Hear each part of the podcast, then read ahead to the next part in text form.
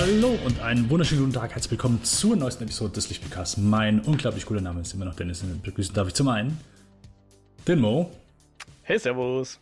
Und heute nicht den Johannes, der äh, ja, mich äh, meine Abwesenheit von, vom letzten Mal jetzt abgelöst hat und äh, aktuell sehr beschäftigt ist mit äh, ja, schon, schon sehr vielen wichtigen Sachen und deswegen äh, diesmal nicht dabei sein kann. Deswegen verkneife ich mir auch einen, einen Witz oder einen dummen Spruch oder sonst irgendwas. Mhm. Da gibt es zu. Ihr schafft es nur nicht, zwei Folgen in Folge mit mir auszuhalten. Deswegen müsst ihr euch immer abwechseln. Ne? Ja, das würde ja, nein, also wenn, würde das ja eher bedeuten, dass ich nicht mit dem Johannes kann und der Johannes nicht mit mir kann. Das könnte auch sein. Oder beides. Weil wenn das so anstrengend, also das wäre ja einfach so, ja, okay, gut, das macht ja auch keinen Sinn, weil, guck mal, Mo, wenn das so anstrengend mit dir wäre, dann wäre es ja einfacher, wenn wir zu zweit sind, als wenn wir alleine sind, wenn das mit dir schon so anstrengend ist. Dann würdet ihr mich ausladen. Ja, genau. Ja. Richtig. Das ist uns vielleicht wieder zu höflich, ich weiß es. Mm. In Jetzt teilt sie euch irgendwie so die Last auf, weißt So, so habe ich mir das gedacht. Mhm, mh. Jetzt mach du mal wieder und dann, dann opfer ich mich wieder und so wechseln wir uns ab. Okay. Bis ans Ende aller Tage. Ich, ich denke das noch ein bisschen weiter durch. Bis dahin möchte ich euch nur kurz vorstellen, was wir heute im Plan bzw. im Petto haben. Ja, das ist natürlich wie immer, was wir geschaut und gespielt haben. Und abschließend mit einem Review. Und das ist heute The Suicide Squad. Nicht Suicide Squad, The Suicide Squad. Der neue Film von James Gunn. Ansonsten, wenn ihr uns E-Mails zukommen lassen wollt, könnt ihr es natürlich gerne tun. Lichtspielcast.kinofilme.com. Unser Blogpost findet ihr unter kinofilme.com slash Lichtspielcast slash Podcast und slash Eskapoden. Das ist Moos 2 Podcast. Und ansonsten findet ihr uns auch bei Spotify und ich glaube aber immer noch nicht bei iTunes. Mm -mm, ich, ich, bin weitergekommen. Ja. Ich weiß jetzt, wo das Problem liegt. Aber okay. ich weiß noch nicht, wie ich das Problem gelöst kriege. Also, ich habe da auch schon mit unserem Hoster Kontakt aufgenommen, aber die erste Kontaktaufnahme war nicht sehr, wie soll ich sagen, dass ja, die Kooperationsbereitschaft ist enden wollend. Also 501 Requests, äh, Antwort auf Head Requests ist unser Problem. Ich muss noch schauen, ob ich irgendwie die Logs von dem Server kriege, dass ich da nachschauen kann, warum das ein 501 retourniert. Aber dazu brauche ich externe Hilfe, weil ich sehe nur unser kleines Verzeichnis auf unserem kleinen Server. Ah, aber gut, ich will dich nicht mit technischen Details langweilen. Äh, ich bin noch dran, ich brauche noch. Es ist noch nicht gelöst. Also wir sind zwar auf iTunes, aber die neuen Folgen erscheinen dort nicht. Leider. Okay. Aber du weißt, also zumindest du bzw. wir wissen, dass The Royal We, das kollektive Wir, äh, weiß schon mal, wo dann es liegt. Okay, dann schon mal trotzdem vielen Dank für deine Arbeit und Mühe, Mo. Denn ich bin einfach noch weniger, ich weiß, wie ich eine E-Mail schreibe, so, und da hört mein technisches Verständnis auf. In jedem Fall, Mo. Ich hoffe, du hast äh, in, in, der Zeit nicht dich nur nicht damit beschäftigt, sondern hast natürlich auch ein paar schöne Sachen geschaut oder gespielt. Ja, tatsächlich. Also mhm. gespielt, ich, ich möchte jetzt nicht die vierte Folge in Folge von Battlefield 4 reden, aber das spiele ich im Moment ein bisschen, wenn ich, wenn ich mir die Zeit dafür nehme. Aber ich habe auch viel geschaut tatsächlich. Mhm. Äh, war irgendwie so ein bisschen auf dem Marvel-Trip, wenn ich mir so meine, meine Notizen ansehe, sind da drei von sechs Sachen Marvel. Ähm, das eine war Black Widow. Hast du denn auch irgendwie, ich weiß ja gar nicht, was du jetzt geschaut hast in letzter Zeit, ob du überhaupt was geschaut hast. Ähm, ah. Ich habe ihn nicht gesehen, nein. Okay, hast noch nicht gesehen. Ja, der war ganz cool. Und war halt. Also äh, zu Beginn, hast du den im Kino gesehen? Weil da musst ja, du ja schon mal Glück haben, dass du ein Kino in deiner Nähe hast, der den spielt.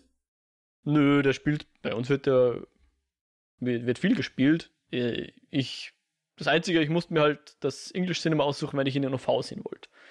Okay, also Aber also du weißt, also einfach nur in Deutschland ist es schwieriger, den Film zu sehen im Kino, weil Disney wohl mehr Geld haben wollte. Ja. Und deswegen diverse Kinoketten gesagt haben, okay, dann lutsch hier dran, du scheiß fette Maus. Wir spielen den nicht. Und deswegen, also bei uns, das, deswegen, es war komisch so. Das Sind Kino, das so was, viele Kinos? Ich habe das schon gehört, dass die eine oder andere Kette das boykottiert, aber dass das so viele Kinos sind, wusste ich nicht. Naja, also bei mir, das alle, das nächste Kino, was zehn Kilometer entfernt ist, spielt Black Widow. Okay. Die, das ist aber, das ist kein, wirklich eine Kleinstadt, wo das läuft. Mhm. Die größeren Kinos, so jetzt, was bei mir Marburg, äh, Gießen und so weiter ist, die größeren Städte, die spielen den nicht. Okay. Und hm. ja.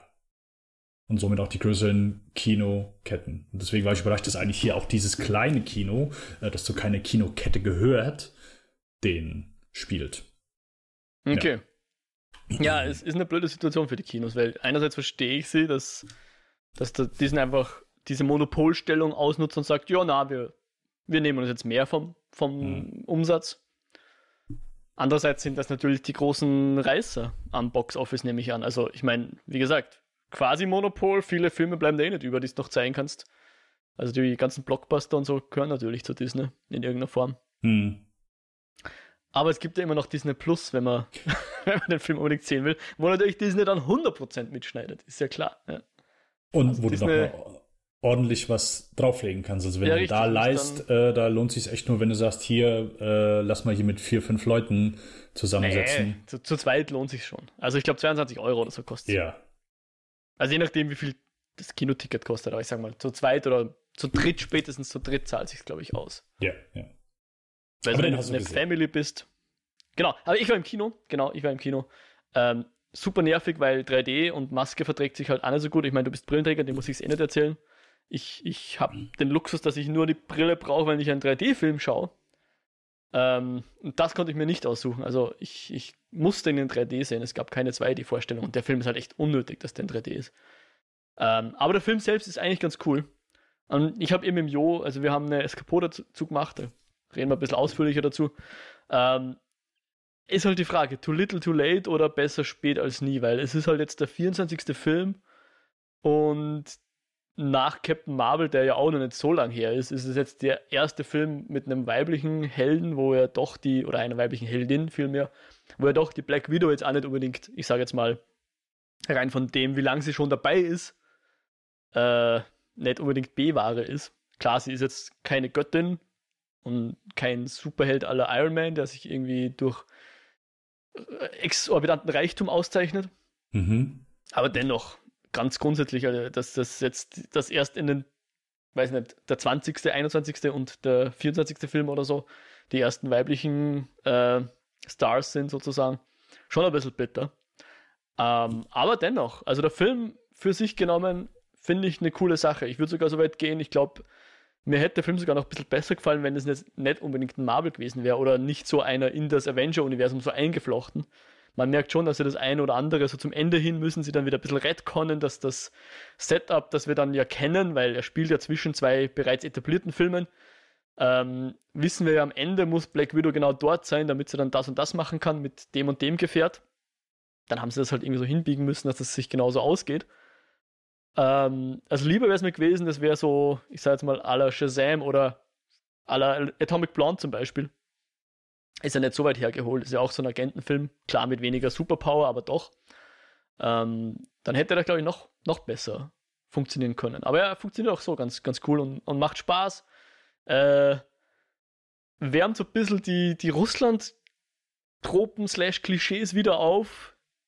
Bin mir nicht ganz sicher, ob ich das lustig finde oder ob es eigentlich, also ob das so quasi postmodern schon ist, so die, die Verarsche von der Verarsche, oder ob das dann doch nur einfach eine Verarsche ist. Wie man es mhm. halt in mhm. den 90er Jahren gemacht hat, so diese, oh, ich bin nicht russischer Held, muss ich Kommunisten verteidigen. Ja. Und noch dazu, weil sie alles US-Schauspieler sind, oder zumindest, äh, weiß nicht, ob die Florence Pugh jetzt, ist die aus England oder aus USA? Jedenfalls alles keine Russen, sagen wir es mal so, ja. Ich hätte fast gesagt, die wäre aus Kanada. Aber äh, wie auch immer. Nicht, nicht Russland, sagen wir es mal so. Ich gucke ja. ich guck, ich guck nur schnell nach, bevor Guck mal nach, genau. Und sonst hast du halt den David Harbour, der halt den, äh, der auch mitspielt und die Rachel Weisz und so, die das eh alle super machen. Gibt es gar nichts äh, dagegen, aber alles halt keine äh, Russen. Ja. Englisch. Aus Oxford. Englisch, britisch, ja, gut. Ähm, aber an sich, für sich genommen, äh, ein gelungener Film, muss ich sagen. Also hat mir schon, hat mir schon gefallen. Ähm, und ja, äh, bin jetzt gespannt, was. Also ich glaube, Black Widow ist halt jetzt vorbei. Die kommt halt, glaube ich, auch nicht mehr in irgendwelchen zukünftigen.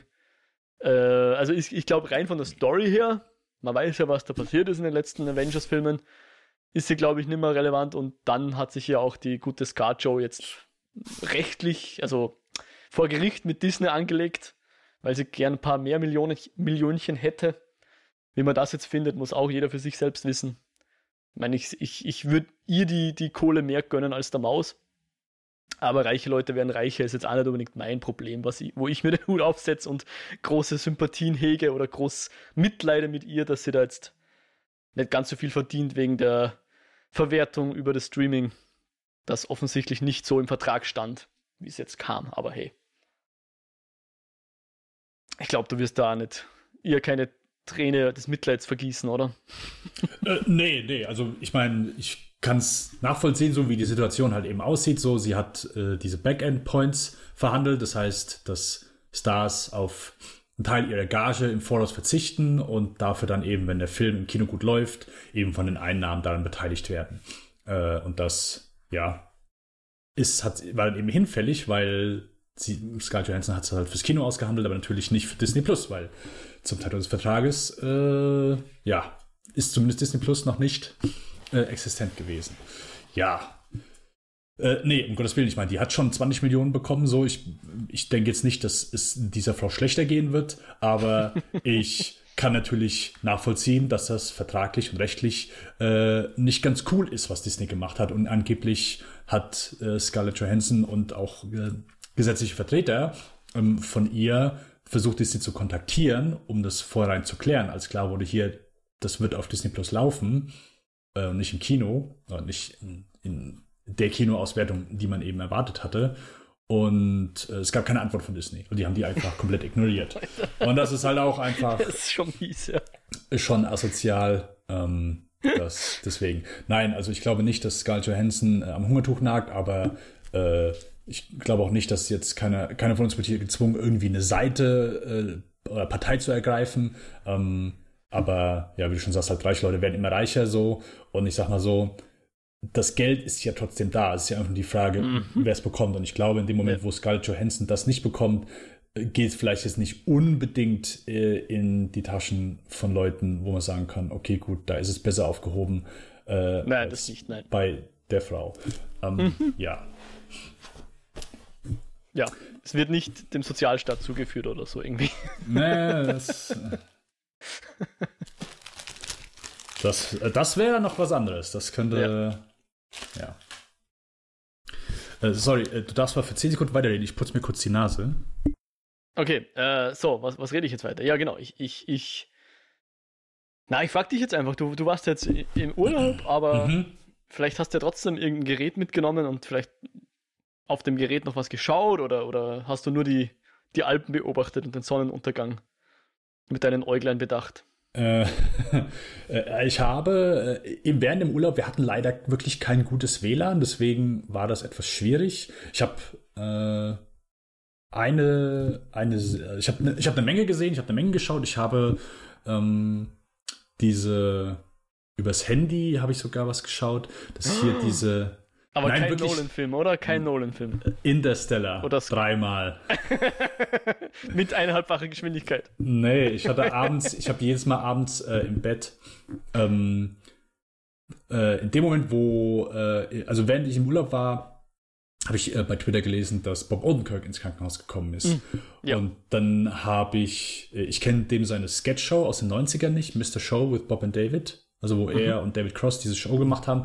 Aber die haben dann noch mal so ein Reunion gemacht, was mich auch halt bisher so wirklich nie interessiert hat. Äh, und äh, ich weiß ja schon gerade gar nicht mehr, wie es heißt. Es heißt auf jeden Fall nicht Mr. Show, es heißt einfach irgendwas mit Bob und David. Ich gucke gerade nochmal nach. Auf jeden oh. Fall, das, das war ich, auf Netflix, äh, gell? Ja, genau. Und äh, genau, das lief Voll. auf Netflix. Gab es vier Folgen. Hieß es nicht nur with, with Bob und David oder irgendwie sowas? Ja, ja, ich gucke gerade. Äh, ja. Genau, with Bob und David. Genau, richtig. Und ja, ich, ich wollte eigentlich gar nicht so viel zu verlieren. Äh, fand ich ganz lustig, hat mir gut gefallen. Äh, in Deutschland kannst du, aber ich glaube auch aktuell überall, kannst du nur drei Folgen sehen, weil die dritte Folge ein Sketch hat, wo David Cross, äh, den er in Blackface äh, absolviert und deswegen wurde der Sketch gestrichen. Aber die Tatsache, dass er halt also ich, du siehst halt nachher, es gibt, die haben noch so eine Making-of-Episode gemacht, wo die so ein bisschen hinter den Kulissen filmen. Das ist ganz cool und wirklich schön interessant. Äh, und da siehst du diesen Sketch und siehst halt Ausschnitte aus diesem Sketch. Äh, und ich denke so, äh, warum habe ich den Sketch nicht gesehen? So was hier los? Und plötzlich sehe ich, hm. ah, okay. Ähm, das war auch erst eigentlich sau komisch, weil ich habe das, äh, habe die quasi die von mir gedachte vierte Folge angemacht, aber dabei, weil ich hatte ja erst drei Folgen gesehen aber die vierte Folge war diese Making-of-Folge und ich dachte, oh, machen die jetzt hier voll die Meta-Folge so? Und ich dann gemerkt habe, nee, das ist schon die Making-of-Folge, dritte Folge gecancelt. Ja, ähm, das habe ich gesehen. Ansonsten habe ich da keine Filme gesehen, außer ich bin einmal ins Kino und habe äh, Old gesehen. Oh, ja. Ja, den habe ich da in solchen Kino gesehen. Aus irgendeinem Grund diesmal bin ich war im Kino, okay. Ja, genau. Hm. Und immer wenn ich den Titel höre, muss ich denken, wie Arnold Schwarzenegger diesen Titel aussprechen würde. Old. So old. ich weiß nicht wieso, aber jedes Mal, ich, denk, muss jedes Mal dran denken. Auf jeden Fall, Old habe ich gesehen. Der neue Film von M. Night Shyamalan, den ich ja, ich glaube, ich schätze den Mann schon. Der, der hat halt schon ein bisschen, ein äh, bisschen was drauf, ist wahrscheinlich eine mhm. Untertreibung. Der ist halt schon ein technisch versierter Filmemacher. Seine Geschichten sind vielleicht aber nicht immer so, wo du sagen kannst, ja, habe ich jetzt so komplett umgehauen. Der hat, also ich glaube, es lief halt nicht so. Der hat halt einfach sehr früh Mördererfolg gehabt und von da an äh, habe ich so das Gefühl, war immer so ein bisschen, hat er versucht aufzuholen, so oder halt irgendwie da, da ist er nie wieder dran gekommen, einfach mit The Sixth Sense. Ähm, obwohl ich den Großteil seiner Filmografie schon mag, mit natürlich ein paar Ausnahmen. Old ist der neue Mystery-Film von M. Night und wahrscheinlich wissen schon die, die meisten grob, worum es geht. Ähm, und zwar geht es um eine Familie, die in einem Resort, äh, äh, an einem, ja, ich, ich glaube, der Ort wird gar nicht genannt. Auf jeden Fall sind die an so einem Resort, was direkt am Meer ist. Du schüttelst den Kopf, hast du ihn auch gesehen? Mhm. Ah, okay. Perfekt. Genau, und äh, ja, die machen da Urlaub und bekommen aber dann so einen heißen Tipp, ey, hier, da ist ein Strand, der ist schon ja, der ist was ganz Besonderes, so, da könnt ihr, könnt ihr gern mal, könnt ihr gern mal hin, kleiner Tipp, so. Und äh, die Familie, angeführt von Gael Garcia Bernal und Vicky Creeps, machen sich auf mit ihren zwei Kindern und noch so ein paar anderen Gästen auf äh, zu diesem Strand. Und ich weiß es gar nicht so, gilt es als Spoiler, was quasi dieser Strand macht, was halt so die Prämisse ist. Ich sage halt einfach mal, okay, es ist Spoiler, deswegen ähm, verrate es jetzt nicht, was mhm. dieser Stand macht, wobei die Leute die Trailer gesehen haben oder sonst die Logline oder das Poster, äh, oder das Poster sehen, äh, sich vielleicht das denken können. Ähm, aber ja, an dem Stand geht es halt nicht mit rechten Dingen zu. Und der Großteil des Films spielt eben an jenem Strand. Mhm. Ich mochte Old. Mir hat er gefallen. Ich, also der vom technischen her, wie die Kameraarbeit da ist, fand ich wirklich richtig, richtig geil. Ähm, sehr innovativ, gerade wenn du Filme hast, die natürlich nur oft an einem Ort spielen. Ähm, musst du halt versuchen, okay, eben durch, du willst ja auch nicht übertreiben, so wie es was zum Beispiel bei Kenneth Brenner mit äh, hier Modern Orient Express gemacht hat, fand ich übelst übertrieben. Ich habe nicht verstanden, was der Typ da gemacht hat. Hier fand ich wirklich gut, dass eben so die Stimmung gut rüberkommt, dass manche, ja, Situationen wie manche Personen, andere Personen wahrnehmen ähm, mhm. eben durch Kameraarbeit rübergebracht wird. Und ja, mir hat er echt gefallen. So gerade wo nachher gibt es schon so ein, zwei Momente, die ich sehr unterhaltsam empfunden habe. Vielleicht auch vielleicht ein bisschen gaga. Ich kann verstehen, wer den hier guckt und sagt, boah, äh, oder welche Kopfschütteln im Kino sitzt, weil es jetzt nicht unbedingt, wie soll ich sagen, ja, es ist jetzt kein Mystery-Film, wo du sagst, ah, okay, es ist äh, sehr gediegen gehaltenes Mystery. Nee, hier ist schon, geht schon manchmal ein bisschen die Post ab. Um, und das hat mir echt gefallen. Ich fand den wirklich sehr unterhaltsam. So, ich, die, die Vorbilder äh, sind, glaube ich, recht offensichtlich. Gerade gegen Ende gibt es äh, so eine Einstellung, wo er eins zu eins dann hier Fenster zum Hof kopiert. Oder wirklich, also wirklich, ist, ist, ist glaube ich, das Cover sogar von das Fenster zum Hof. Ähm, und die, das Ende, da, klar, ich werde es nicht spoilern so, bis zu einem gewissen Punkt fand ich es gut, Hat mir gefallen, fand ich okay, aber das geht dann noch so ein bisschen weiter und dann denke ich, das ist so ein bisschen unnötig gewesen. ja. Aber ansonsten mhm. ähm, fand ich den gut. Hat mir gut gefallen. Ja. Ja, ich fand es ich eigentlich ganz cool, dass es mal nicht so ein. Es war eher eine Auflösung als ein Twist. Und das finde ich auch mal ganz angenehm, ja, dass du nicht immer so alles um 180 Grad umdrehen musst, sondern mhm. dass du einfach sagst, okay, wir haben gesehen, was passiert ist und das ist die Erklärung dafür zumindest, ja. Mhm. Oder die, ja, die Motivation sozusagen. Ja. Und ich fand auch vor allem die zweite Hälfte, wo es dann so ein bisschen turbulenter alles wird und so, das fand ich, hat mir auch sehr gut gefallen. Und wie du sagst, er kann, er kann schon Filme machen und dich äh, mitnehmen auf diese, auf diese etwas absurden Abenteuer, sage ich jetzt mal. Aber ich muss sagen, was er so in der ersten Hälfte versucht hat, ist mir nicht so ganz eingegangen. Ich bin mir nicht ganz sicher, ob das.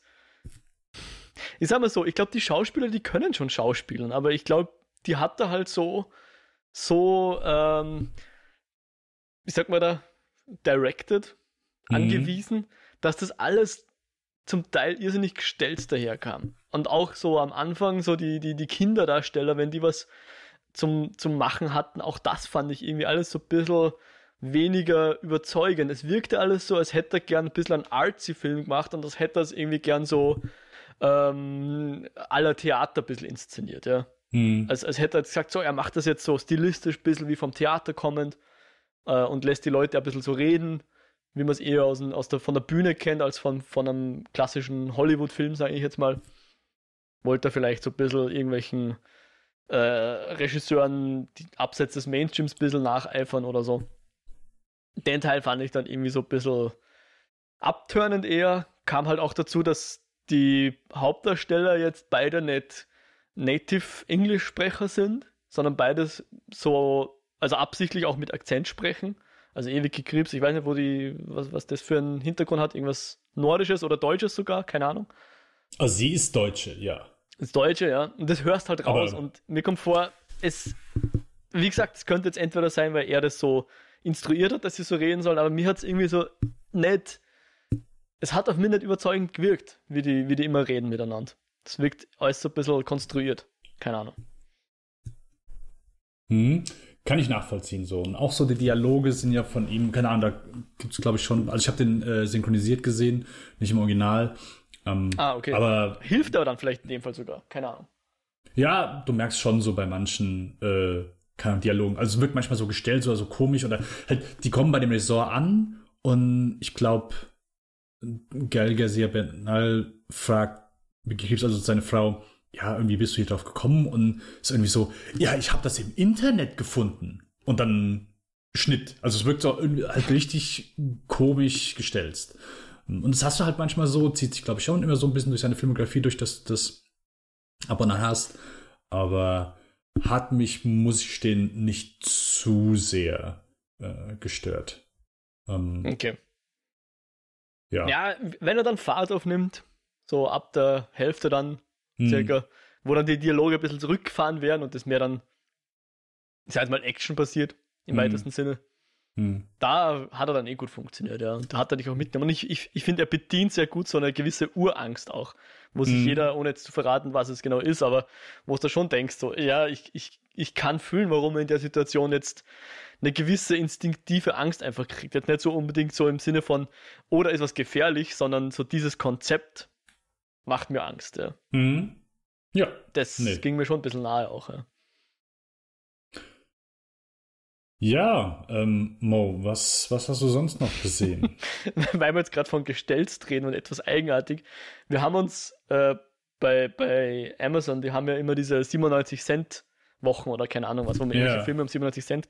Yeah, haben yeah. wir uns einen Film geliehen, ähm, der Duft von wildem Thymian mit ähm, Emily Blunt und ah, männlicher Hauptdarsteller. Der aus Fifty Shades of Grey? Yep. Fällt mir nicht ein. Aber der von Fifty Shades of Grey, J genau. J Jamie e Dornan? Ja, klingt richtig. Eh, eh ein begabter Bursche eigentlich. Und äh, der John Hamm spielt auch eine, eine, eine der wichtigeren Nebenrollen. Und der, ich weiß nicht, ich, ich finde, ich finde ihn super lustig eigentlich. Also der ist ziemlich, so ich sage jetzt mal rein ihm die Bewertung und, und Rotten Tomatoes und so, wenn man was drauf gibt, muss man nicht, eher durchgefallen. eher schlecht bewertet. Aber ich sag dir was, ich schau, es ist so ein Take auf, auf, ich sag mal, recht weit weg von Rosamund Pilcher ist er nicht. So Richtung Notebook, so klassische romantische Filme mit ein bisschen Komödien-Touch und so. Aber ziemlich weirde Dialoge. Und ich muss sagen, die weirden Dialoge, die haben mir, die haben mir echt gefallen. ich okay. finde es viel unterhaltsamer als nur eine 0815 Schnulze, wenn die Leute so herbe Dialoge führen, ja. Die einfach fast schon dadaistisch daherkommen, wo du denkst, was redet sie da eigentlich, ja? Und hm. trotzdem, für mich persönlich, und ich glaube, das turnt da viel Leute ab, ich fand, in diesen ganzen kruden, wirren Dialogen schwang die richtige Message mit, so eine ganz, äh, eine nonverbale Message, die irgendwie trotzdem eine gewisse Nähe aufbaut zwischen den Hauptfiguren und so. Obwohl da jetzt nicht unbedingt die klassische Flirterei stattfindet, sage ich mal. Aber mir hat es gefallen, ich fand das erfrischend sozusagen. Aber den Film würde ich jetzt trotzdem nicht empfehlen. der, ist eher ein, ein Kuriosum als ein, ein guter Film. Ich weiß nicht, du wirst nichts kehrt haben von dem, oder? Wir haben ihn eigentlich nur so aufgrund vom Cover gekauft und gesagt, hm, Emily Blunt schaut echt ganz interessant an, der poetische Titel. Warum nicht? Hauen wir, hauen wir mal raus den Euro. also ich habe ich hab von dem Film gehört, äh, aber auch nur, weil alle den, so, den Filmpodcast, die ich gehört habe, dass sie auch gesagt haben, ja, ist halt zum Schreien schlecht. Das ist das Einzige. Aber deswegen habe ich halt auch null Interesse dran. Ich weiß nicht, ich, ich glaube, das ich glaube, er lädt ein bisschen da, dazu ein, auf ein hohes Ross zu steigen. Ja. Weil, ich weiß nicht, ob ich zum Schreien schlecht finde. Ich finde, er ist einfach total untypisch. Er ist nicht super gut, auch nicht, ja, aber. Keine Ahnung. Okay. Ja, ich weiß nicht. Zum Schreien schlecht würde ich jetzt nicht sagen. Okay. Würde ich jetzt nicht sagen. Aber äh, saugeil ist zum Beispiel, dass der Christopher Walken auch mitspielt, den habe ich vergessen. Hm. Und er sollte eigentlich in Iren spielen, weil der Film spielt in Irland und äh, zumindest Emily Blunt ist Britin und ich glaube, der Dornan ist Nordire oder so. Also die mhm. kennen einigermaßen einen britischen Akzent. Und der Walken probiert es halt, ich glaube, wenn er einen Satz mit zehn Wörtern spricht, sind ungefähr zwei davon in irischen Akzent und der Rest einfach in seinem normalen amerikanischen Christopher Walken spricht. Also von der, von der Warte her, ich weiß nicht, ob der, der Regisseur nicht genug äh, Überzeugung gehabt hat, dass er einen Walken dazu bringt, den, den Akzent durchzuziehen oder ob das irgendwie ein Insider-Gag war, ich weiß nicht. Hm. okay. durchaus seine Eigenart der Film, sagen wir es mal so, ja. Aber für, ich fand ihn irgendwie noch charmanten, nicht, nicht unbedingt per se super schlecht, aber ja, ja, ja. empfehlen, empfehlen würde ich den jetzt auch nicht. Aber wer mal Lust auf, auf etwas, etwas abgefahrene Romanze hat, kann er mal reinschauen. der Cast ist gut. Okay. Nee, also ich glaube, mich, ich lasse die, keine Ahnung, die Finger davon. Mich hat es echt nicht so, so gejuckt, aber ja, keine Ahnung. Geld würde ich sowieso, glaube ich, dann da für den keinen ausgeben. Ähm, ich habe noch ein paar andere Filme gesehen. Ähm, zum einen äh, kann ich jetzt mal erwähnen, ähm, die Department Q-Filme. Das sind vier Krimi-Filme basierend auf äh, Krimi-Roman von Jussi Adler Olsen. Mm. Und in den Hauptrollen haben wir hier ähm, Farid Farid, ist es da? Na, wie heißt er? Nein. Fares Fares. Ah, Fares, Fares, ja, genau. Ja, ja, genau. Richtig, der und äh, Nikolai Lee Kars, den kennt man wahrscheinlich so, so einer der Typen, wo man sagt, ah ja, den habe ich schon mal irgendwo in einem Film gesehen. ja. hm, zumindest auch, ich glaube, der, der und äh, Mads Mikkelsen, die sind so die, hauptsächlich die, die äh, den dänische Filmlandschaft äh, am Leben erhalten, zumindest als Schauspieler. Weil die siehst du irgendwie, jeden dänischer Film, der neu rauskommt, äh, sind, spielen die mit.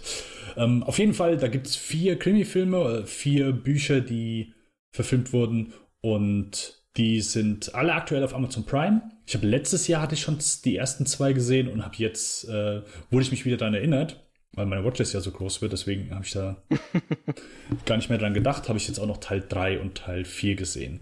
Die hängen nicht wirklich zusammen so. Klar, der spielen alle so nacheinander, aber es sind immer äh, einzelne Fälle. Ähm, und die haben mir echt ganz gut gefallen. So Teil mhm. 1, äh, also so die Highlights waren für mich so Teil 2 und Teil 4. Ähm, die, die haben mir echt gut gefallen. Waren schöne Krimis, und gibt ja auch einfach so eine Menge von so, so Schweden-Krimis. Aber die waren schon sehr gut. Die haben mir echt gut gefallen. Auch so die Stories so dahinter äh, war cool erzählt. Also gerade Teil 4 war für mich schon so ein bisschen das, das Highlight. Der dritte Teil, den fand ich nicht ganz so gut. Ist aber komischerweise der erfolgreichste dänische Film äh, von, ja, seit eh und je in Dänemark. Also der hat wohl da eingeschlagen wie sonst irgendwas. Äh, der ist hier von diesem Hans-Peter Molland. Ähm, der dänische Regisseur. Ja, aber sonst, die, äh, die heißen auch, äh, ich muss gerade mal gucken, äh, auch hier wie Verblendung, Ver, hm. Vergebung. Äh, Erbarmen heißt der erste. Ja, genau. Äh, Erbarmen, Schändung, Erlösung und noch irgendwas anderes. Moment. Ähm, Verachtung. Verachtung, ja. Genau, richtig. Das, äh, das sind die Die sind aktuell alle bei Amazon Prime. Kann man sich gerne einmal anschauen. Mir haben die gefallen. Hm, cool zu wissen. Also den allerersten habe ich auch gesehen. Äh, dann aber ohne Grund irgendwie nicht mehr weitergeschaut. Aber wenn die jetzt alle auf Prime sind, vielleicht machen wir mal weiter da. Ja, ist gerade hier perfekt für dann, wenn es verregnet darf. Ich meine, wir haben zwar mit August, gell, aber trotzdem ist es aktuell viel am Regnen wer da äh, Bock hat, sich das mal an einem verlegenen Sonntagabend zu gucken, weil er sagt, hier Tatort ist aktuell nicht meins, dann ja. Eine schöne Alternative dazu auf jeden Fall. Mhm. Hast du sonst noch was gesehen? Äh, also, was noch auf der Liste steht, aber ich glaube, das müssen wir vielleicht noch aufheben. Äh, hast du unsere letzte Folge schon kocht, wo der, wo der Hanni und ich geredet haben? Äh, Habe ich gehört, deswegen hätte ich dich gleich zumindest noch auf die Scream-Filme angesprochen. Ja, ja, genau. Wollen wir das fast noch aufmachen? Ich habe sonst noch die, die Loki-Season 1 fertig geschaut und in die erste Folge Marvel's What If reingeschaut. Aber äh, können wir uns ja noch aufheben. Vielleicht reden wir über Scream, ist vielleicht unterhaltsamer, ja, weil, weil ich muss sagen, um nochmal zu wiederholen, den ersten Scream, mit dem konnte ich mich noch anfreunden, aber Scream 2 und 3 da ist mir wieder eingefallen, warum ich eigentlich immer sage, dass ich kein großer Horror-Fan bin. Und ich meine, Horror, okay, keine Ahnung, Teenie-Slasher, whatever, das ist so einfach nicht mein Genre. Mir, mir gibt es einfach mm. nichts. Das Scream 4 war dann wieder ein bisschen besser. Aber ich glaube gerade der dritte, die sind so, ich weiß nicht, ah, Meter, Meter, also ich glaube, sie, sie verarschen sie sogar im Film, wie, wie Meter, Meter die sind. Hm. Und irgendwie, weiß nicht, so, so richtig ein Grusel kommt irgendwie nicht auf bei mir. Keine Ahnung. Ja, überraschend und ja, schreckt es dich hin und wieder und, und klar hat man irgendwie so ein bisschen Angst um das Leben der Protagonisten, aber irgendwie so gruselig oder irgendwie groß Emotionen auslösen, das alles gar nicht bei mir, ich weiß auch nicht. Okay. Ja, äh, ich bin sehr großer Fan von den Filmen. Ich finde den ersten Teil großartig. Ich finde den zweiten genauso großartig, wenn nicht sogar, würde ich sagen, dass der zweite mein Liebling der Reihe ist. Wirklich? Ich finde den richtig geil. Ja, ja. Ich finde den super. Äh, äh, klar, ist halt auch so ein bisschen gacker, gerade so die ganzen Filmdiskussionen, die da drin sind, so, da kannst du mittlerweile halt echt dich, dich halt totlachen. Ähm, aber nee, ich finde die, ich finde das sind äh, coole Slasher. Ich, äh, ich finde die trotzdem äh, einzeln, vereinzelte Szenen oder Sequenzen sind bombig spannend gemacht. Also gerade beim zweiten Teil, das im Kino, der Opener ist cool. Und auf jeden Fall äh, die Stelle mit dem Auto, mit, äh, wo ein Unfall äh, passiert mit einem Auto und so aus einem Auto, Personen müssen aus einem Auto raus. Bei welchem Teil jetzt? Bei Teil 2. Achso, ja. Ja. Äh, aber auch sonst finde ich die cool. Ich liebe so das, das Mitraten. Das ist gut, klar, ist halt nach dem ersten Mal durch, gell? aber nee, der, auch der zweite hat mir sehr gut gefallen. Der dritte, klar, musste schon deutlich Abstriche machen. Das ist auch mit Abstand der schwächste Teil. Äh, das ist, kommt, glaube ich, also ist halt, versteht sich von selbst. Ähm, der hat ein, zwei gruselige Momente, das, wo Sydney in dem Haus ist und kommt eine Person mit so einem quasi Geistertuch durch den Wald. Das ist so ganz unheimlich. Und dann gibt es nochmal so einen Moment, wo, wo, wo die am Set sind und die Wohnung, äh, wo du das ehemalige Zimmer von Sydney siehst. Da gibt es auch nochmal einen unheimlichen Moment. Aber sonst ist der dritte schon recht, keine Ahnung, schwach, gaga. Das Beste am dritten Teil mit Abstand Parker Posey. Die ist super. ja. Und der vierte würde ich auch wieder sagen. Der ist wieder, der ist auf jeden Fall wieder besser als der dritte. Nicht so gut, aber wie der zweite und der erste. Aber ich hatte auch da, hatte ich durchaus meinen Spaß. Und auch da so, keine Ahnung, die Gewaltszenen fand ich halt so, wo du erst so merkst, oh ja, ist ja eigentlich gar nicht mehr so brutal wie die ersten Teile. Und dann hast du auch so die Leute irgendwie sagen, ja, heutzutage ist auch gar nicht mehr so brutal. Und denk, ah, okay, sie kommentieren so selbst ein bisschen drauf. Und dann, bam, hast du so den ersten richtig krassen Mord und denkst so, oh fuck, okay, ja, das ist schon. Wir haben so ordentlich Filmblut verkocht. Aber ich, keine Ahnung, ich mag, ich finde die Maske halt einfach sehr ikonisch so und ich bin für einen guten Slasher zu haben. Ich, als Definitionssache, was für ein, ein guter Slasher ist, aber äh, keine Ahnung, blutige Kills, mh, so dieses Mitraten, so, die, die, die, haben ja auch was quasi von Rated R Scooby-Doo-Filmen einfach. ähm, und das, und ja. das finde ich sehr unterhaltsam. Vor also ich allem, mag Matthew Lillard mitspielt. In welchem Teil war das? Im ersten gleich, gell? Was, wer? Der Dings. Vergiss immer seinen Namen. Lillard hast du doch, oder? Matthew Lillard? Lillard, äh, Entschuldigung, ah. Lillard. der Stew. Ja. Ja. Richtig, das war der erste. Sagt man Lillard, echt? Ich sag Lillard. Matthew Lillard. Scheiße aber noch. Schreibt sie mit Y noch. Ah, nein, mit I am Anfang. Ah. Mit I. Lillard. Nicht. Lillard. Whatever. Der Dude halt. Ja, der ist ja ein Scooby-Doo, äh, oder?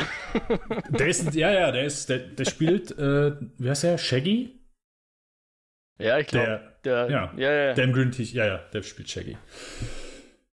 nee, deswegen. Äh, fand ich aber cool, dass du die trotzdem dann mal angeguckt hast. Und äh, nächstes Jahr kommt ja sogar der fünfte. Ja, das war so ein bisschen auch. War ein netter Nebeneffekt, dass ich den fünften jetzt dann quasi vielleicht auch im Kino schauen könnte, wenn, wenn ich mich dazu aufraff. Nach dem dritten hätte ich wahrscheinlich gesagt, nein. Nach dem vierten hätte man gedacht, ja, vielleicht ich mir das. Mal schauen. Ja, also, ich meine, war ja schon cool am vierten so, dass dass du so, okay, ist wieder Zeit verstrichen, so, man hat wieder ein paar neue Kommentare so bezüglich Horrorfilme. Mhm, mhm. Gerade so, also die Szene, ich, ich glaube, viele mögen die nicht oder finden, belächeln die gern etwas, aber da gibt es eine Szene, wo der Killer eine Person fragt, ja, okay, du wirst jetzt nicht umgebracht, wenn du mir alle Horror, das irgendwie das, äh, ein Horror-Remake nennst. Mhm, und mhm, die Person fängt einfach an, irgendwie die letzten 20 Horror-Remakes auszuhauen, wo du merkst, oh, okay, gut, äh, sehr schön gemacht, weil du sehr, äh, ja, weil du merkst, oh, wie viele äh, Remakes von alten Horrorfilmen äh, gab es denn eigentlich so in der letzten Zeit? Und ja, das ist ja. einfach, keine Ahnung, unge ungeschnittener Take von, keine Ahnung, 20, 30 Filmen, die darunter geradert werden. Ähm, ja, deswegen, ich glaube nicht, dass es einen fünften Teil braucht. Die Diskussion, hey, brauchst du überhaupt Filme so? Das ist, glaube ich, eine andere Diskussion. Aber ich habe zumindest Bock drauf. Ich meine, Wes Craven ist offensichtlich äh, nicht mehr möglich, den fünften Teil umzusetzen. Er ist leider verstorben. Äh, deswegen bin ich etwas reserviert, aber ich freue mich zumindest auf, auf den fünften Teil. Ja. Okay. Alright, dann, äh, ich hau noch kurz zwei Titel raus. Zum einen mhm. habe ich Godzilla vs. Kong gesehen. Ich glaube einfach, dass die Filme einfach so. Ich versuche es immer wieder, aber ich glaube, die sind einfach nichts für mich. Mhm. Ähm, große Monster, die sich gegenseitig die Fässer einhauen. Äh, ich war wirklich schnell gelangweilt, auch wenn der wahrscheinlich so für die Leute, die das gut finden, genau das bietet. Und dass der auch für die Menschen unterhaltsam ist. Äh, für mich ist es einfach nichts mehr. Ähm, komischerweise habe ich den Godzilla von Gar Gareth Evans? Nee, Edwards? Edwards? Na. Gareth, Gareth Edwards. ich. Ah, die heißen so ähnlich. Aber ja, einer ist drauf und einer ist nicht so ganz drauf, aber ja. Gareth Edwards, doch, Gareth Edwards ist das. Ja. Genau. Der auch Rogue One gemacht hat und Monsters. Äh, dem sein Godzilla von 2014, den ich, äh, den wir damals, glaube ich, alle sehr enttäuschend fanden. Ähm, ja, weil die beste Szene schon im Trailer war, ja. Gerade so anhand der Trailer. Ich habe den noch ein zweites Mal gesehen. Der gefällt mir, hat mir wesentlich besser gefallen beim zweiten Mal. Also wesentlich yeah? vielleicht auch übertrieben so, aber ich konnte mit dem mehr anfangen, ja, mit der Stimmung und allgemein so ein bisschen halt so das Rausteasern von, von Godzilla. Hat mir, hat mir wesentlich besser gefallen. Der hier. Okay. Nicht mein Fall. Ja, ich, ich will schon in längster Zeit mal den Kong Skull Island schauen, weil der ja ganz cool sein soll. Ja. Aber die Tatsache, dass es noch nicht getan hat, sagt man dann auch wieder, offensichtlich interessiert es mich eh nicht so sehr, weil sonst hätte ich mhm. den irgendwann geschaut. Ja. Und ich glaube, die möchte ich schon noch schauen, bevor ich dann den, wie soll ich sagen, die, das Crossover schaue. Mhm. Weil die spielen ja alle im selben Universum, oder? Ja, ja, genau, der richtig. Neue Godzilla und der Kong Skull Island und. Genau. Ja. Skull Gareth Evans ist übrigens der, was The Raid gemacht hat. Ja, also, genau, richtig. Ja, ja, genau, The Raid, Raid 2, Apostle. Richtig. Jupp, jupp, jupp. Äh, und die äh, Gangs of London Serie, die ich auch schon geguckt habe, aber noch nicht erwähnt habe. Äh, hebe ich mich fürs ah. nächste Mal auf. Äh, ich habe noch Blood Red Sky gesehen. Den wollte ich zumindest auch noch kurz einen Shoutout geben. Das ist ein Film, der ist aktuell auf Netflix äh, von Peter Torwart, einem deutschen Regisseur. Es ist auch ein deutscher Film. Ähm, kannst mit einem großen Anteil an englischem Sprach, an englischer Sprache, also die Hälfte des Films ist auf Deutsch, die andere Hälfte kannst du sagen ist auf Englisch.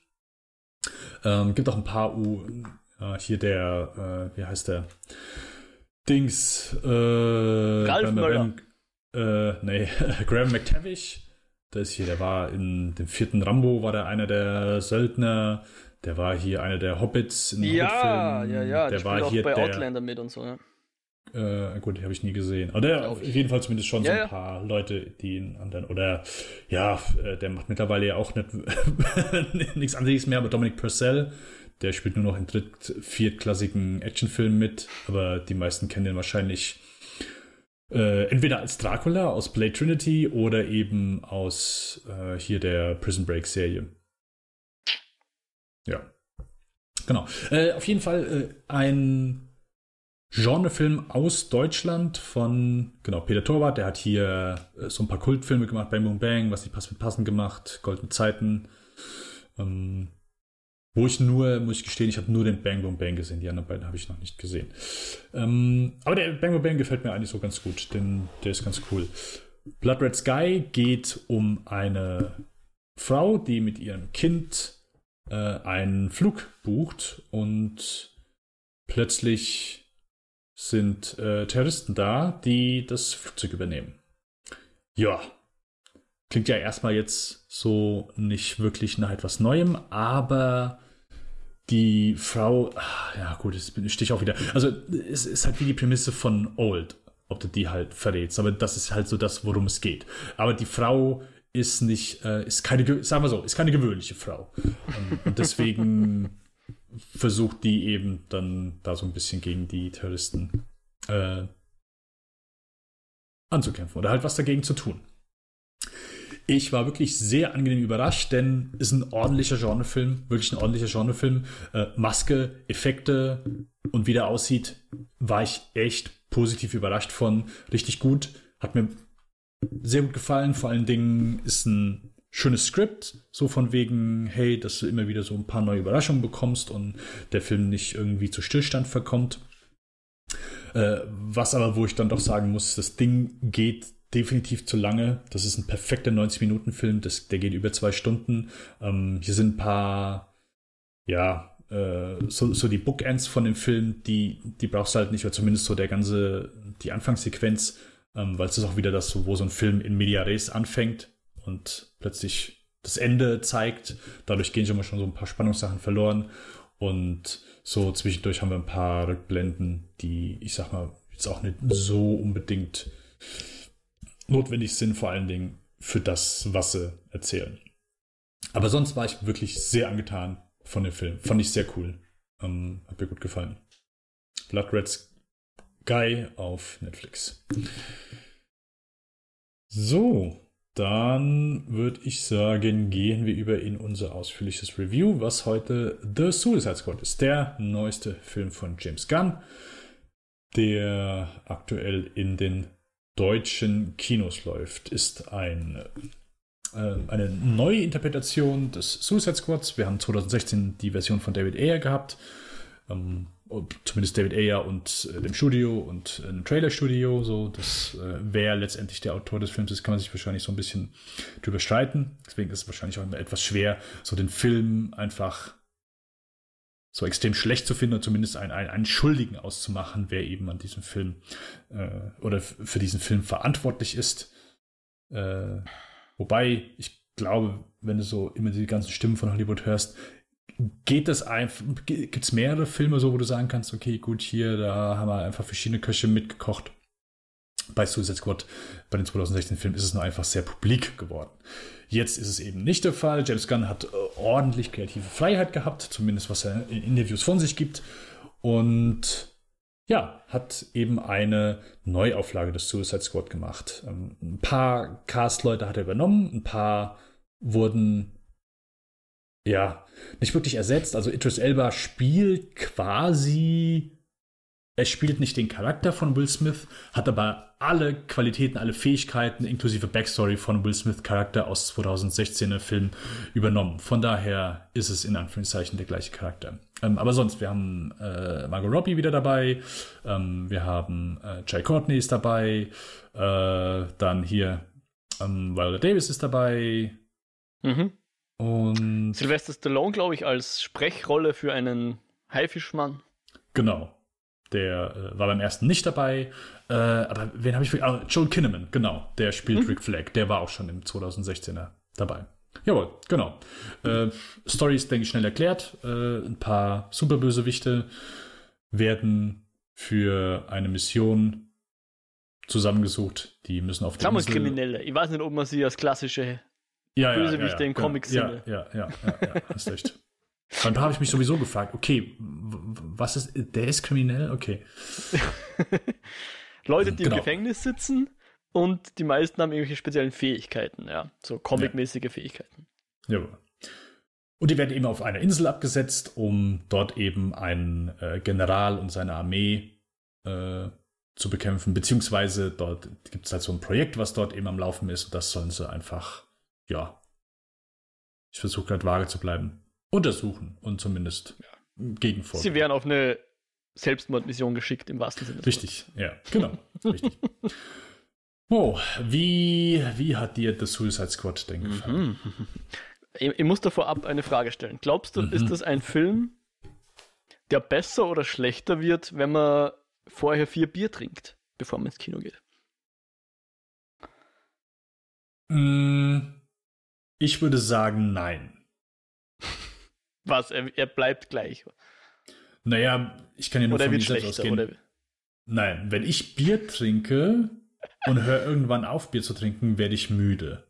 Das heißt, wenn ich vier Bier trinken würde, würde dann in diesen Film gehen, kann ich dir garantieren, dass ich nach 20 Minuten äh, fest schlafen werde. Okay.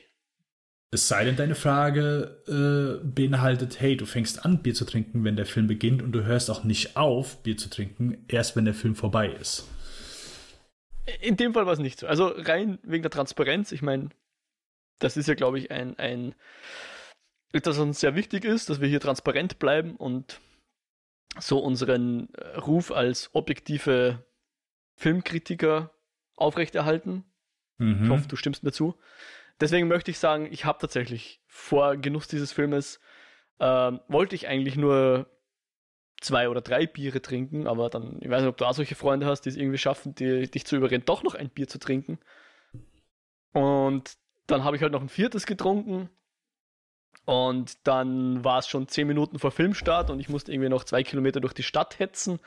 Hab dann alle Trailer verpasst, was mir eh ganz recht ist, weil beim Dune-Trailer muss ich sowieso immer wegschauen, damit ich dann nicht gespoilt werde mhm. und habe es dann genau pünktlich zum Filmstart geschafft, schwitzend und mit vier Bierintus. Es waren jetzt keine halben, also es waren, ich glaube, 0,4 Liter Biere oder so.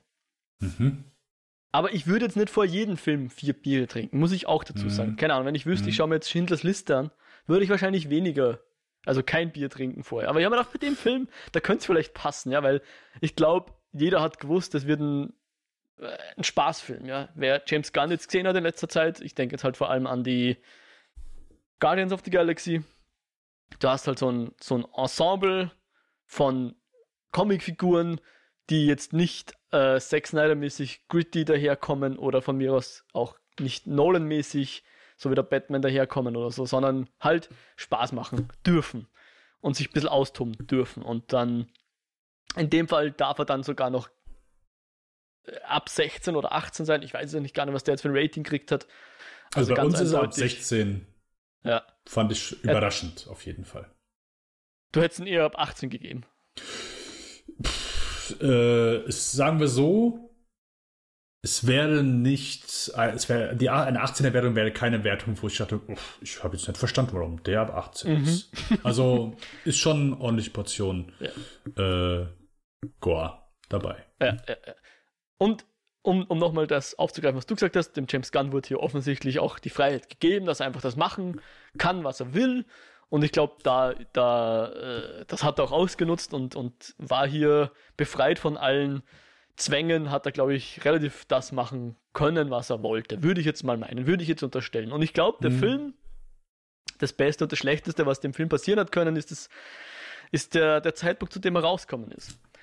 Weil im Vergleich zum Suicide Squad, also ohne dem Artikel, ist das natürlich Tag und Nacht. Ja, der macht Spaß, der schafft die äh, eine Truppe dir bereitzustellen, mit die, wo die alle ein bisschen unterschiedlich sind, wo du für jeden ein bisschen mehr oder weniger Sympathien hast, die auch untereinander Chemie haben im Sinne von, dass es Spaß macht, denen beim Interagieren zuzusehen. Nicht, dass sie jetzt mhm. alle immer Freunde sein müssen, aber die halt miteinander stänkern können und das auch Spaß macht, ohne dass sie allzu unsympathisch wären. Mhm. Wobei, wenn du mir gesagt hast, John Cena spielt mit, hätte man, hätte man jetzt auch nicht unbedingt so einen Charakter äh, gedacht. Hat mir, insofern hat er dann tatsächlich sogar die ein oder andere Erwartung vielleicht sogar ein bisschen gebrochen, die man so mitnimmt in diesen Film. Aber ich glaube, der Film hätte noch besser funktioniert. Also das in dem Fall spricht eben der Zeitpunkt, dass er jetzt, ich weiß nicht, zwei Jahre nach dem ersten Suicide Squad rauskam oder drei, ich weiß nicht, wie lange der Film jetzt schon her ist, erhebt ihn Fünf Jahre, weil, 2016. Fünf Jahre? What? Ja. Okay. ja, ich, ich zähle das Pandemiejahr irgendwie nie. Aber gut. Äh, das hilft ihm natürlich, weil du hast jetzt hier den Vergleich zwischen zwei Filmen, die mehr oder weniger dasselbe machen wollten. Einer funktioniert, einer funktioniert nicht. Hm. Der von James Gunn funktioniert, ja. Macht Spaß. Äh, schaust du gern. Gleichzeitig kommt er dann auch um zehn Jahre ein bisschen zu spät, kommt man vor, weil du hast schon viel Hintergründiges gesehen, viel, was mit Genre-Tropen bricht, viel, was auch brutal ist. Äh, weiß nicht, angefangen mit Deadpool natürlich, aber auch Shazam und von mir aus auch äh, die Watchmen-Serie oder äh, was es da sonst noch so? The Boys, ja. Also Dinge, die das schon ein bisschen unterwandert haben, dieses Genre. Also es ist nimmer so frisch, wie ich das gern hätte. Und vor allem mhm ging ich auch mit der Erwartung rein, dass dieser Film hier verhältnismäßig für einen Superheldenfilm gefeiert wurde. Vor allem für, für so einen Ensemble-Superheldenfilm, ja. Mal so Standalones, die waren in letzter Zeit auch öfters mal, äh, gingen ganz gut an, aber hier so eine etablierte Truppe, weil Harlequin hatte ja auch schon den Birds of Prey davor und ich glaube, der ist auch noch Kanon mit dem ersten Suicide Squad-Film. Ähm, also etwas Etabliertes sozusagen hier nochmal weiterzuführen dass man es dann schafft, die Leute nochmal frisch abzuholen und die Leute mitzunehmen und die Leute sagen dann, wow, das hat mir jetzt gut gefallen, was ich hier gesehen habe, obwohl es etwas ist, wo ich relativ genau gewusst habe, was die Story sein wird oder was, was ich so an, an, an Konzepten sehen werde. Und trotzdem waren die Leute offensichtlich begeistert. Und ich bin dann eben drin gesessen und habe mir gedacht, ja, ein guter Film und sowas schaue ich mir gern an, aber eigentlich holt es mir jetzt nicht so wahnsinnig ab, dass ich da jetzt in allzu große Jubelstürme ausbrechen muss.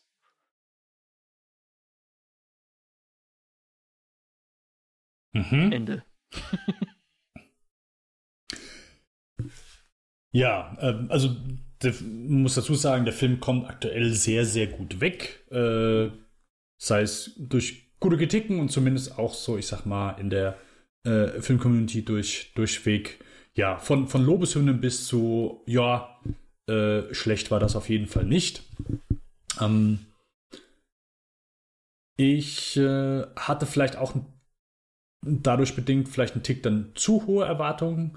Ähm, oder vielleicht an, ich, keine Ahnung, ich was anderes erwartet habe. Glaube ich nicht. Äh, lange kurzer Sinn, ich fand den auch gut. Ich fand den lustig, ich fand den unterhaltsam. Ähm, ich mochte sogar auch stellenweise die Action-Szenen. Ähm, ich mochte den Humor.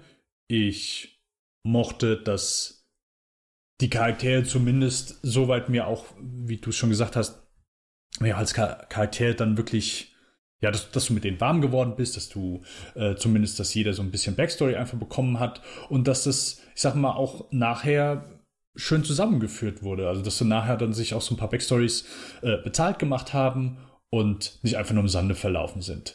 Ähm, also wirklich ein sehr gut zusammengesetzter Film. Ich würde jetzt auch nicht sagen, ich habe, glaube ich, so keine, in Anführungszeichen, offensichtliche Schwäche jetzt, die ich dem Film direkt ankreiden kann.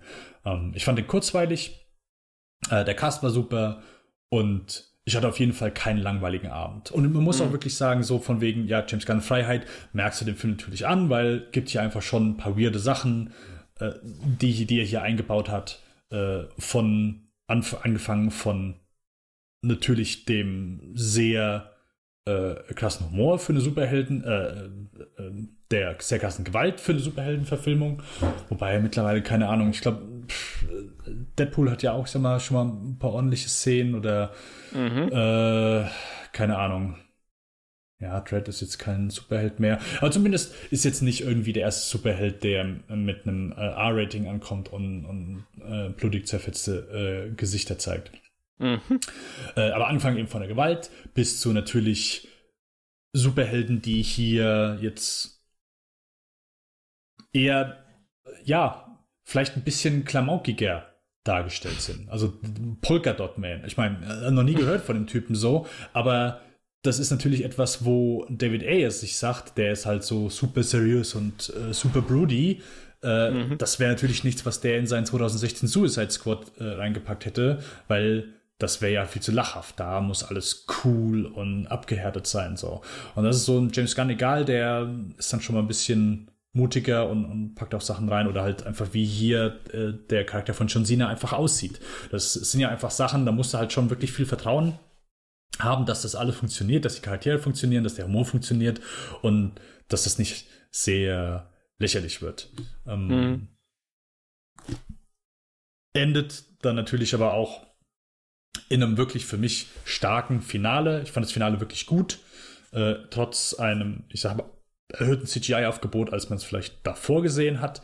Aber da kommt dann, glaube ich, so ein bisschen auch das, so die, die weirden Ideen von James Gunn durch, oder zumindest die weirden Ideen, die er eben aus dem Comicbuch übernommen hat und gesagt hat, hey, das hier ist zwar sehr abgedreht und sehr abgefahren, möchte ich trotzdem gerne in meinen Film reinpacken. Und hm. da würde ich dann auch dem Film so ein bisschen das Alleinstellungsmerkmal zurechnen, dass hier schon so ein paar Sachen drin sind, wo ich sage, klar, habe ich so noch nicht gesehen, aber das ändert nichts daran, dass ich das Endprodukt jetzt nicht komplett abfeiere. Ich fand ihn unterhaltsam, ich fand ihn cool, ich fand den Tick ein gutes Stück besser nochmal als den Birds of Prey. Der ja, letzte, äh, ja,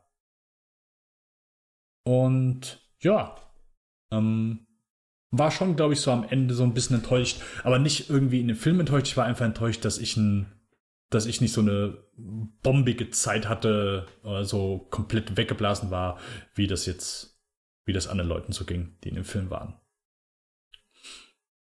Ja, ja, da bin ich eben bei dir. Ich habe auch das ist eh gut. Ähm, aber ich war damals, ich fand auch mir geht es ja ähnlich beim, beim, beim Harlequin-Film, also beim Birds of Prey. Der fand ja auch gut, aber er war jetzt nicht so viel anders. Also, jetzt mal ohne Scheiß, wenn ich es jetzt arg ausdrückt, dann würde ich sagen, dass The Suicide Squad ist jetzt zum Beispiel nicht so wahnsinnig weit weg von Achtung, Blasphemie, Army of the Dead vom Zack Snyder. Klar, die Nuancen machen es dann oft aus, ja. Und jede das Nuance ist ein bisschen besser im, im, in der Suicide Squad. Aber ich finde, das Endprodukt ist immer nur nicht etwas, was das Genre groß weiterbringt oder sowas. Okay, ähm, also der Vergleich mit Army Dead würde ich nicht, da gehe ich nicht mit so. Das hat der Mo für sich allein gesagt. Äh, bitte schreibt ihn auf Twitter an. Äh, Nein, da, da, würde ich nicht gehen. Dann würde ich es eher mit Guardians of the Galaxy vergleichen. Nicht nur, weil James Gunn das gemacht hat, aber weil ich so nach und nach so das Gefühl habe, zumindest sehe, oh, das fühlt sich alles so gleich an. Ey, das ja. sind halt so eine Gruppe von äh, Misfits, äh, Leute, so Ausgestoßenen, die, die man nicht leiden kann, die sich untereinander auch nicht leiden können, aber die kommen so während des Films, so während dieser Man on a Mission Film zusammen. Und das, da habe ich das Gefühl, das hat James Gunn jetzt schon mehrmals gemacht. Und deswegen ja. merke ich dann eher so darin so, dass der Film da ist, nicht unbedingt was Neues ist. Ich habe nie den Anspruch, dass ein Film irgendwas komplett Neues machen muss. Das, also finde ich immer unfair, wenn du sowas halt, keine Ahnung, einem Film gegenüber sagst. Das, das ist ja ein sehr schwerer Stand, den ein Film schon innehat, wenn du sagst, okay, gut, ich kann ihn jetzt nur gut finden oder zumindest einer meiner Hauptkriterien ist, dass der Film was komplett Neues machen muss. Nee, das, das so weit würde würd ich nicht gehen. Aber der fühlt sich halt einfach ein bisschen dann zu, ja, bekannt an. Und mhm. äh, das, was er halt eben dann schon bei Marvel gemacht hat, nur dass es jetzt eben bei DC macht. Klar, ja. der ist ein bisschen derber, sei es vom Humor her, sei es vom ähm, von der Gewalt her.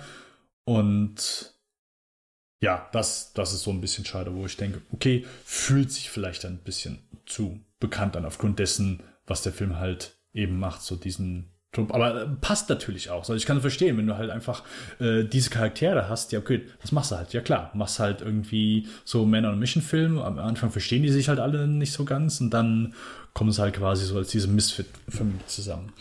Ähm, na, hast du recht, das war jetzt natürlich überspitzt formuliert. Es muss auch nicht jeder Film das Genre weiterbringen. Aber das ist halt immer so ein bisschen dieser, dieser blöde. Und es ist ja nicht unbedingt etwas, was ich, was ich, was ich gern habe, aber ich kann mir dessen halt auch nicht verwehren. Wenn, wenn du schon hörst, das, wird so ein, das ist so ein cooler Film und so weiter, dann geht man halt mit gewissen Erwartungen rein und die kennen ja dann eigentlich nur enttäuscht werden in den meisten Fällen, ja. Hm. Ähm, aber der Vergleich mit, mit Guardians of the Galaxy ist, ist mir auch gekommen, vor allem nämlich, weil du, weil, weil teilweise wirkt fast ein bisschen schablonenhaft, weil du hast halt auch hier diesen, diesen Haifisch, der halt bisschen wie der Groot ist, ja. Er, er ist ja. weniger nett, aber er hat halt auch diese, oh, ich kann, ich nix Grammatik oder was immer dann auf, äh, der gesagt hat in den, ich habe ja schon wieder vergessen, was er genau sagt, aber er spricht halt so, so dieses gebrochene äh, Englisch. Es ist halt einfach die die, die beiden Macho-Männer, die sie halt, die halt beide Alpha sein wollen und so weiter, hast schon gewisse, durchaus gewisse Ähnlichkeiten. Und das ist eh wieder der Punkt, wo ich gesagt habe, der Film vor zehn Jahren, also sprich vielleicht auch vor Guardians of the Galaxy oder statt Guardians of the Galaxy oder so, der wäre dann, glaube ich, so ein Genrebrecher gewesen, ja. Vor zehn Jahren, wenn es mir den Film gesagt hätte, ich tue mir so schwer einschätzen. Wann war Deadpool? Ist der älter als zehn Jahre? Der erste Deadpool Sagen wir halt, ja, ist äh, nee, jetzt eh nee, wurscht. Zehn Jahre nicht. Zehn okay. Jahre nicht. Also, ich finde, das waren halt Filme, die wirklich das Genre nochmal aufgebrochen haben, ja, wo jetzt jeder, die den Iron Man 3 gesehen hat, oder weiß nicht, was halt damals gerade der letzte Marvel war, und dann kommt der Deadpool daher, das war schon, das war schon scheißmutig.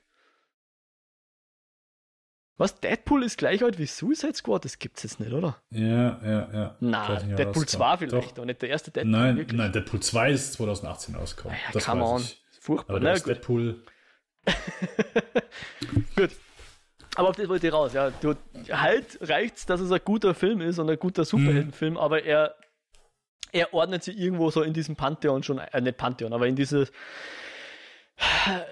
in diese, welches Wort suche ich jetzt? Er ordnet sich halt ein, ja. Er, er stellt sich nicht drüber oder, oder ragt heraus oder so, sondern er, mhm. er ist halt einer von denen. Ich, äh, also das, ich hoffe, das versteht sich hier alles so Kritik auf hohem Niveau. Ich fand den wirklich unterhaltsam. Es war ein gut, schöner, mhm. lustiger Kinoabend. Ich war auch ja. nicht gelangweilt. Ähm, für mich hat einfach nur dann so ein bisschen, bisschen mehr gefehlt, weil ich dann schon denke, okay, vielleicht ein paar zu viele Elemente, die sich ein bisschen zu bekannt anfühlen. Aber auch die, die Action mhm. war gut. Es gibt in der Mitte gibt's, oder pff, ja, knapp Mitte, gibt's einen Gefängnisausbruch. Ähm, super, wirklich innovativ, gute Action, gut gefilmt. Ähm, das, das hat mir alles sehr gut gefallen. Das ja, war wirklich super. Äh, mir, mir gefällt der so auch besser als zum Beispiel ein Captain America Winter Soldier oder sowas, ja. Da kann ich mit, mhm. mit Suicide, der Suicide Squad definitiv mehr anfangen. Er gibt mir mehr. Mhm. Ja. Und, und äh, vor allen Dingen so, wo ein paar Charaktere dann nachher sind. Also es gibt einen Moment, gegen Ende, wo John Cena so etwas merkt, was er für ein Typ ist. Und ich fand das einen sehr starken Moment. Fand ich mhm. wirklich richtig gut. Kann ich nicht genau darauf eingehen, ohne zu spoilern, aber äh, keine Ahnung, versteht sich, denke von selbst, also wenn der Film gesehen hat, welchen Moment ich meine.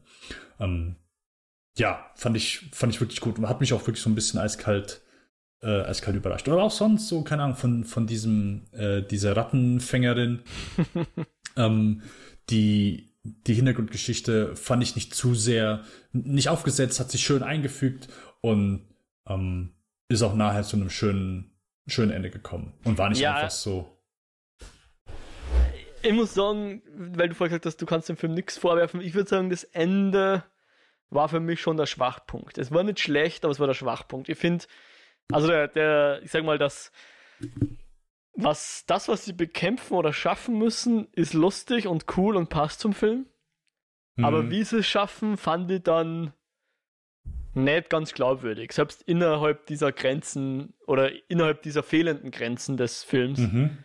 habe ich das nicht ganz abkauft, dass das dann funktionieren kann. Ja, aber gut. Ja, äh, hm, hm, ne, naja. Na doch, ja, eigentlich war es ganz okay. Aber trotzdem, das, das war dann für mich so ein bisschen zu sehr das, das klassische CGI-Gewitter doch. Aber wenn es ein bisschen durch, durch, durchsetzt war mit, mit lustigeren Ideen, als man es bisher gesehen hat. Aber es war dann doch ein, ein relativ herkömmliches Spektakel zum Schluss.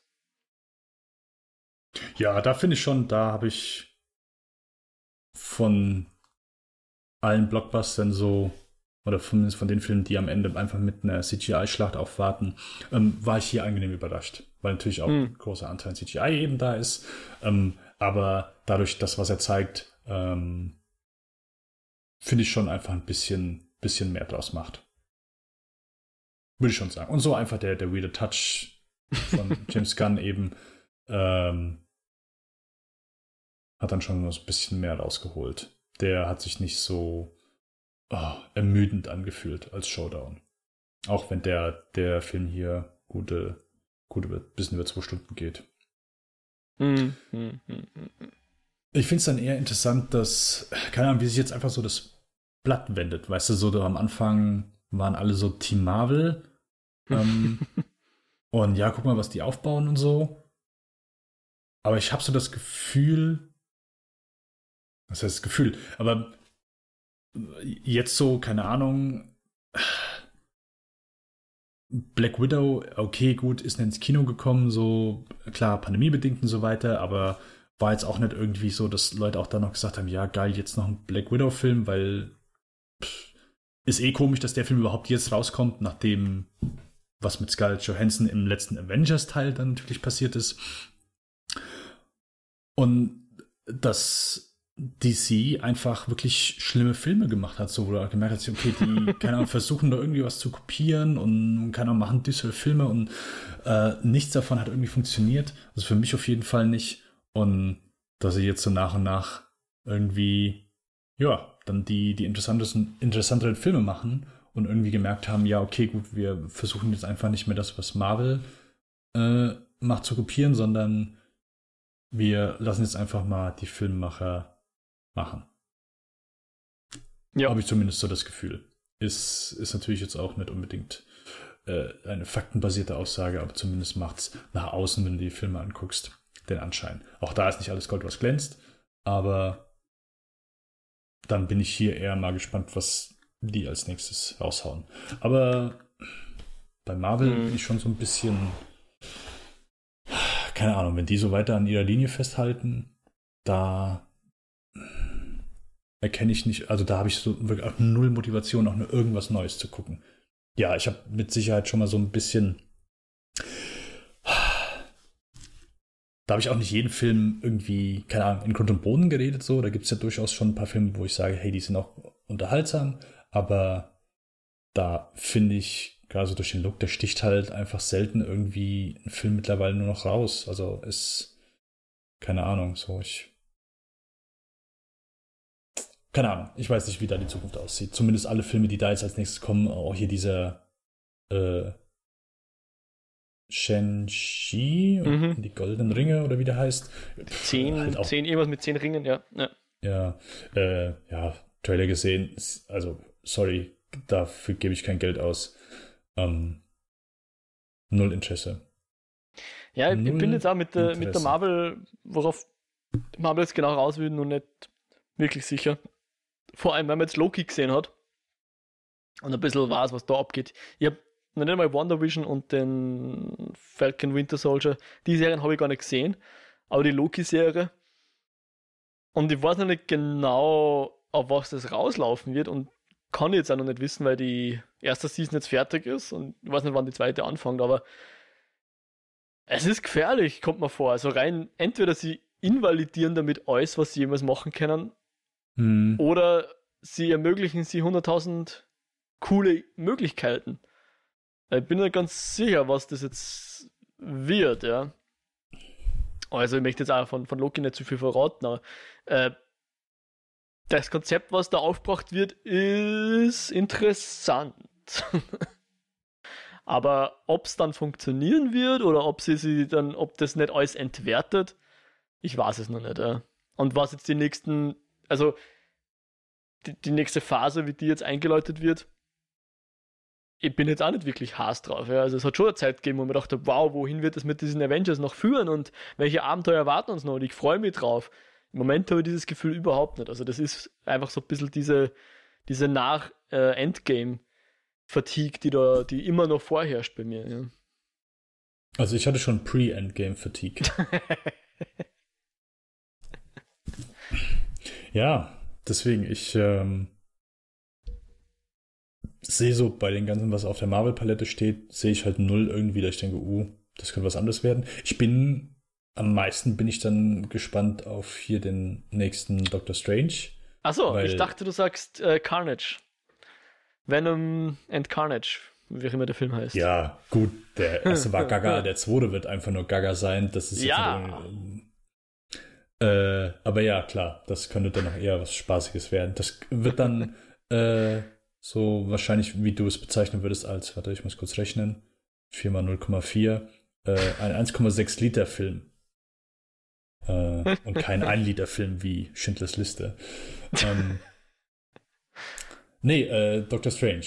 Aber auch nur, weil Sam Raimi den macht. Und Sam Raimi hat, keine Ahnung, wann hat Sam Raimi den letzten Film gemacht? Das war, glaube ich, hier das äh, Oz-Prequel. Und äh, das ist ewig her. Äh, seit dem Sam Raimi das letzte Mal was gemacht hat. Das mit dem Franco, da das war vom Sam Raimi? Äh, ja, genau. Mit, mit ah. äh, genau, richtig. Also der hat hier okay. das Evil Dead Remake hat er produziert, gern, aber nicht Regie geführt.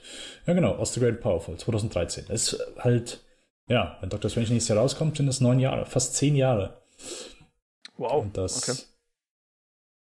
ja, da habe ich dann eher Bock drauf ja, deswegen finde ich aktuell äh, wenig, wenig, wenig das so das Superhelden-Genre, wenn man es überhaupt als, als Genre bezeichnen kann. Mm. Das ist halt auch immer noch so eine Sache, weißt du. Im Grunde sind das, keine Ahnung, das eine sind Actionfilme, das andere sind eher Science-Fiction-Filme. Mhm. Aber ich tue mich immer schwer, dann so äh, einen Superheldenfilm, äh, dass es als Genre durchgeht. Aber zumindest im einem Gefilde von Filmen, ja. die von Superhelden handeln. Ähm, Wenn man Genre jetzt aktuell. einfach nur als, als Marketing-Label sieht, dann, dann passt das schon so, ja. Ja. Okay, dann würde ich sagen, haben wir an der Stelle, zumindest bin ich alles losgeworden, was ich zu The Suicide Squad sagen wollte. Also ich würde schon abschließend schon sagen, ist ein spaßiger Film. Mhm. Äh, wer Bock drauf hat, wer was mit James Gunn anfangen kann und wer vom ersten Suicide Squad oder zumindest von dem Suicide Squad von 2016 enttäuscht gewesen ist, äh, der wird hier, denke ich, auf jeden Fall seine einen unterhaltsamen Abend haben. Mhm. Um, wenn sogar ein bisschen. Lass mich dir noch eine Frage stellen zum Schluss. Ja. Äh, ich weiß nicht, ob du Leute im Freundeskreis hast, äh, die sagen, na, so Superheldenfilme sind nichts für mich. Glaubst du, wird denen das Suicide Squad noch besser oder noch schlechter gefallen als andere Superheldenfilme? Äh.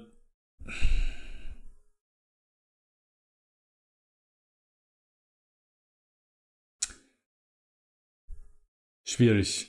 Ja, weil es ist halt schon ein bisschen Meta auch, ja. Du musst ja schon verstehen, was sie da verarschen, so ein bisschen. Zum gewissen Teil. Also funktioniert schon für sich auch. Man muss jetzt nicht irgendwie Scholast sein. Aber verarscht natürlich schon ein paar Tropen, die man so kennt, so. Ja, ich glaube, das ist sowas, was dann vielleicht bei Leuten, die keine Ahnung, ins Kino gehen, aber sind jetzt nicht irgendwie Superhelden affin oder können einfach dann mit Filmen nichts anfangen, wo eben äh, Superhelden drin sind. Ähm, es ist ja eher so, dass die dann, glaube ich, sagen, hä, da, da läuft ein Hai.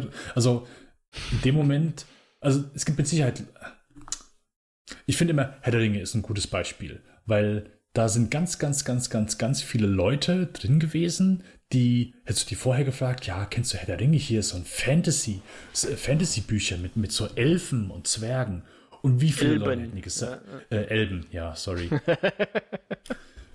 äh, ja, habe ich null Interesse, sowas zu gucken. Ich bin doch kein, bin doch kein, kein Nerd, der sich irgendwas mit Zwergen und, und Rittern und so anguckt und wo Drachen drin sind. So, nee, als sowas gucke ich nicht. So, und mit Sicherheit hast du einen Großteil dann natürlich gedacht, oh, was für geile Filme so. Die haben auch danach nicht irgendwie gesagt, ja, plötzlich fanden die das Fantasy-Genre geil, sondern waren halt einfach davon so angetan, dass die, ja, gesagt haben, ja, geil, Finde ich gut. Und ich glaube, das ist wahrscheinlich jetzt ein zu, ein zu extremer Brückenschlag, aber zumindest, dass Marvel Superhelden ähm, eine gewisse Massentauglichkeit verpasst haben.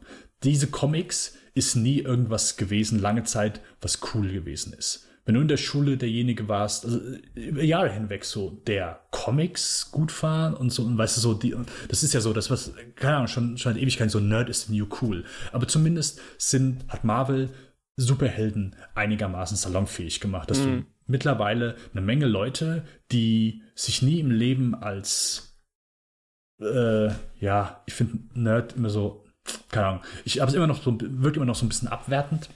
Mhm. Ähm, obwohl es das ja eigentlich so nicht sein soll, aber zumindest Leute, die eben ja Popkultur affin sind. Ähm, mhm. und, und ganz viele Leute, die sich nicht als solche bezeichnen würden. Trotzdem aber sagen, ja, so Marvel-Film, ja, den kann ich mal gucken, so. Weil das so ein bisschen salonfähig gemacht worden ist. Mhm. Und ich mhm. glaube, wenn die Menschen dann eher so einen Film gucken, die sagen dann, pff, ja, das ist mir jetzt wieder so zu comichaft. Das brauche ich nicht unbedingt. Könnte ich mir vorstellen. Keine Ahnung. Vielleicht ist es einfach nur dummes Geschwätz, was ich jetzt gerade gesagt habe. was weiß ich denn schon? Ja, ich habe ja gefragt, gell? Äh, äh, ja, ist richtig. okay, äh, wir schließen damit mal unser Review von The Suicide Squad. Äh, wenn ihr uns. Äh, ich habe wieder viel zu oft äh, gesagt. Ich muss, mir wieder, ich muss wieder anfangen, hier einen Zettel hinzuhängen, kein äh zu sagen, kein äh zu sagen. So, wenn ihr uns E-Mail zukommen lassen wollt, dürft ihr das tun. Lichtspielcast.kinofilme.com. Wenn ihr uns ohne die Blogpost hauen äh, schreiben wollt, dann dürft ihr das raushauen unter kinofilme.com slash podcast slash Lichtspielcast und slash eskapoden. Das ist Mo's Zweitpodcast. Mo, aktuelle Folge, hat sie jetzt eben schon gesagt, ging über Black Widow. Ganz genau. Und die nächste wird dann zu Speed Racer kommen. Unsere 50. Episode. Eskapode. Hm, okay. Den mag ich. Aha. Der ist cool. Der ist gut. Äh, unterschätzter Wachowski-Film.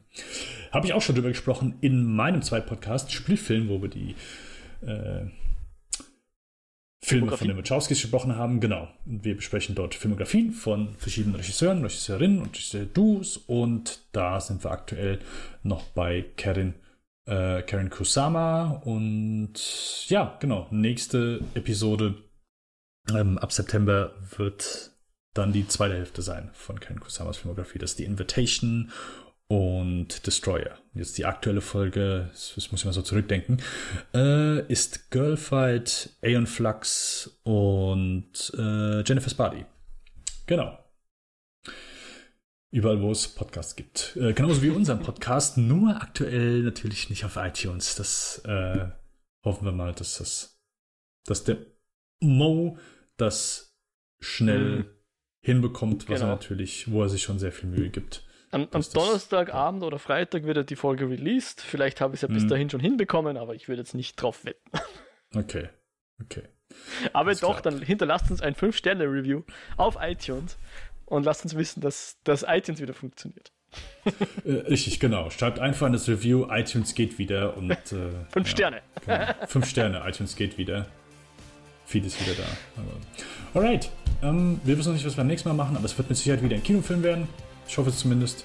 Und bis dahin wünschen wir euch eine angenehme Zeit, ein gutes Wochenende und sagen Tschüss, ciao, bis zum nächsten Mal.